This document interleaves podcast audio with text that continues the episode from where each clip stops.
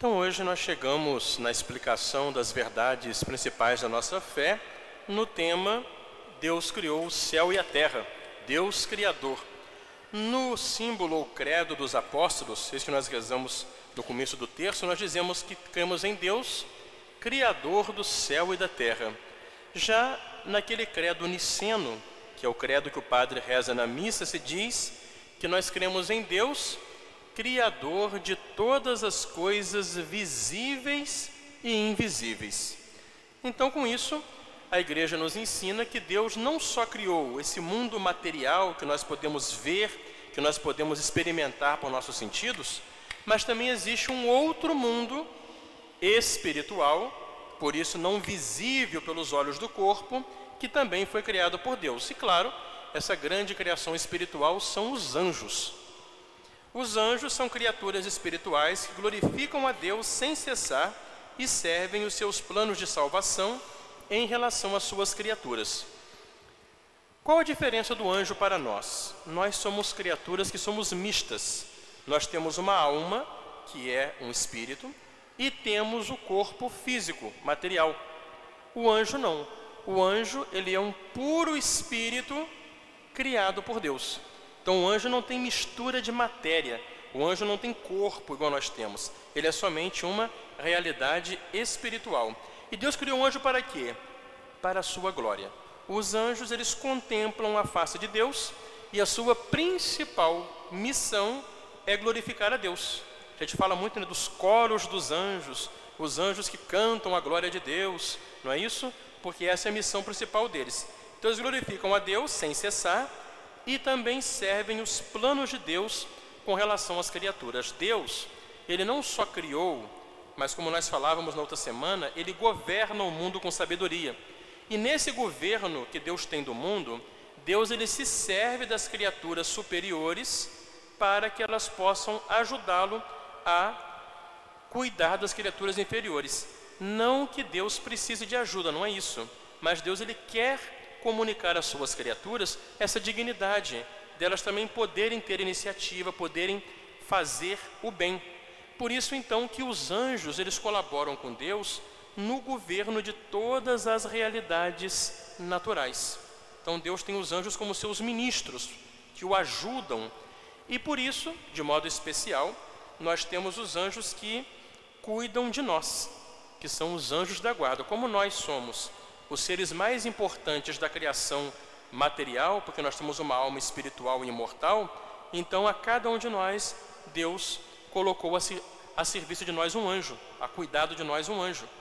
E anjo, os anjos também cuidam da sociedade. São os anjos da guarda dos países. No Antigo Testamento, por exemplo, é apresentado para nós São Miguel Arcanjo como o anjo que defendia o povo de Deus. Por isso que ele é o anjo que defende a Igreja Católica. E os países também, os povos, eles possuem anjos da guarda. Quando o anjo apareceu aos três pastorinhos preparando a aparição de Nossa Senhora de Fátima, ele falava: Eu sou o anjo da paz, o anjo de Portugal. Então, os países também, os povos têm os seus anjos, né? Os anjos, portanto, assistem a Cristo, seu Senhor. Os anjos servem a nosso Senhor Jesus Cristo, que é o Filho de Deus feito homem, e servem nosso Senhor especialmente colaborando na obra de salvação. Por isso, a missão principal do anjo da guarda para conosco é colaborar na nossa salvação eterna. O anjo da guarda, ele intercede por nós, ele traz as graças, as luzes, inspirações divinas para nós, como também nos defende na hora das tentações. A igreja, ela venera os anjos que a ajudam na sua peregrinação terrestre e protegem todo o gênero humano. Por isso a igreja tem esse culto de veneração aos santos anjos, nós celebramos a festa de todos os anjos no dia de São Miguel Arcanjo, 29 de setembro.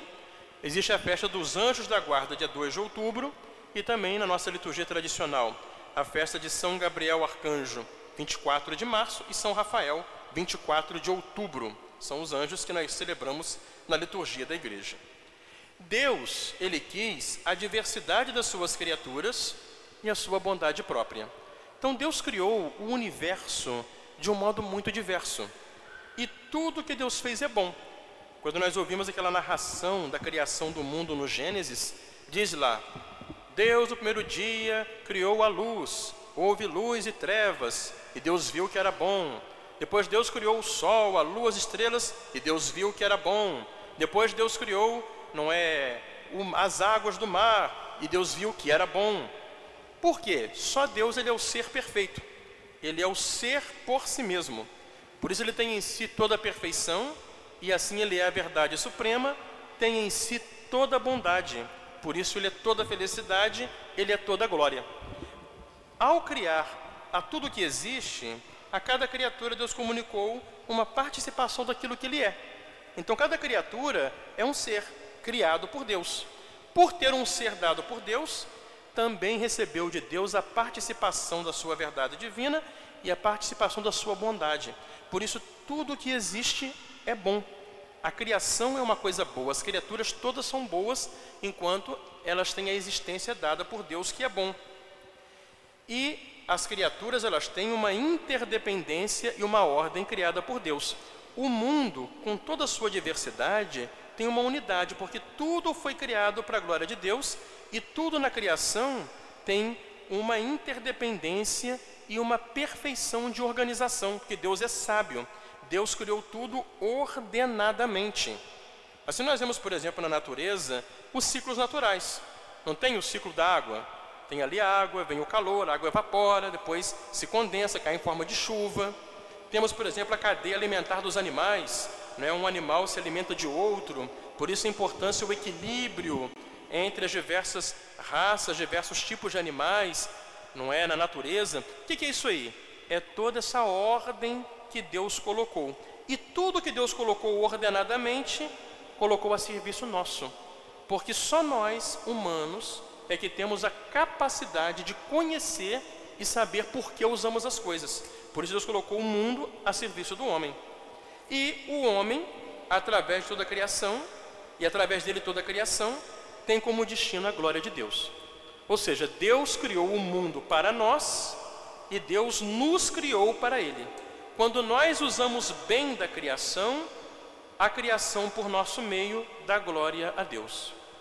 Por isso, respeitar as leis inscritas na criação e as relações derivantes da natureza das coisas é princípio da sabedoria e é fundamento da moral. Chama-se a lei natural. A lei natural que devemos respeitar é o que fundamenta não só a sabedoria, é sábio quem age no respeito à realidade na qual ele está inserido, mas também a base da moralidade, a ética. Um exemplo muito simples: dá para você usar serrote para pregar prego e martelo para serrar? Não dá, não é? Porque o martelo, ele não tem, ele não foi feito para poder serrar madeira, ele não tem dentes. Como o serrote não tem o formato exato para poder bater o prego na madeira. Vamos agora passar para a natureza. Assim como o serrote foi feito por uma pessoa inteligente para serrar madeira, assim cada criatura tem uma natureza que Deus deu que se realiza conforme aquela natureza. Por isso não podemos forçar a natureza. Forçar a natureza traz consequências ruins, inclusive na moralidade, na ética. Por exemplo, hoje em dia essa ideologia de gênero que fala que a pessoa escolhe se quer ser homem ou ser mulher. Há muitas situações, isso é uma questão estatística, não é invenção minha, de pessoas, por exemplo, que, levados por essa ideologia e por situações diversas, escolhem fazer, por exemplo, cirurgias de mudança de sexo. Fazem a cirurgia e depois um grande índice de pessoas que por conta disso depois ficam decepcionadas, não ficam felizes, muitas vão para tratamento psicológico, terapia. Por quê? Está forçando uma coisa que é contrária à natureza que ela tem. A natureza é a realidade nossa. E só quando nós a vivemos conforme aquilo que Deus colocou em nós é que nos realizamos como pessoas felizes. Então, meus amados irmãos, este é o nosso tema de hoje. Deus criou os céus e a terra, coisas visíveis e invisíveis, tudo, portanto, é obra de Suas mãos.